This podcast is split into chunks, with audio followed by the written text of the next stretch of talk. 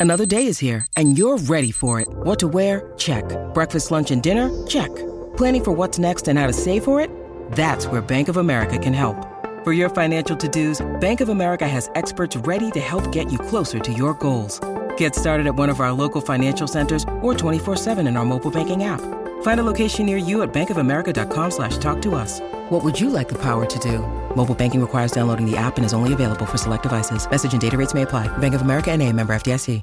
The longest field goal ever attempted is 76 yards. The longest field goal ever missed? Also 76 yards. Why bring this up? Because knowing your limits matters, both when you're kicking a field goal and when you gamble. Betting more than you're comfortable with is like trying a 70 yard field goal. It probably won't go well. So set a limit when you gamble and stick to it. Want more helpful tips like this? Go to keepitfunohio.com for games, quizzes, and lots of ways to keep your gambling from getting out of hand.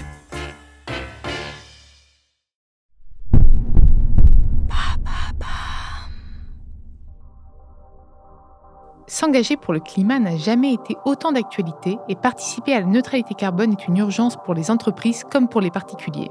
Eh bien, dans le prochain épisode de l'empreinte, vous découvrirez le témoignage d'Alexis Normand, le cofondateur de GreenMe, la plateforme des entreprises qui s'engagent pour le climat. GreenMe calcule les émissions de gaz à effet de serre, scope 1, 2 et 3 des entreprises et leur propose un plan d'action personnalisé pour les accompagner dans leur stratégie climat. Mais concrètement, pourquoi est-il important de calculer son empreinte carbone pour une entreprise?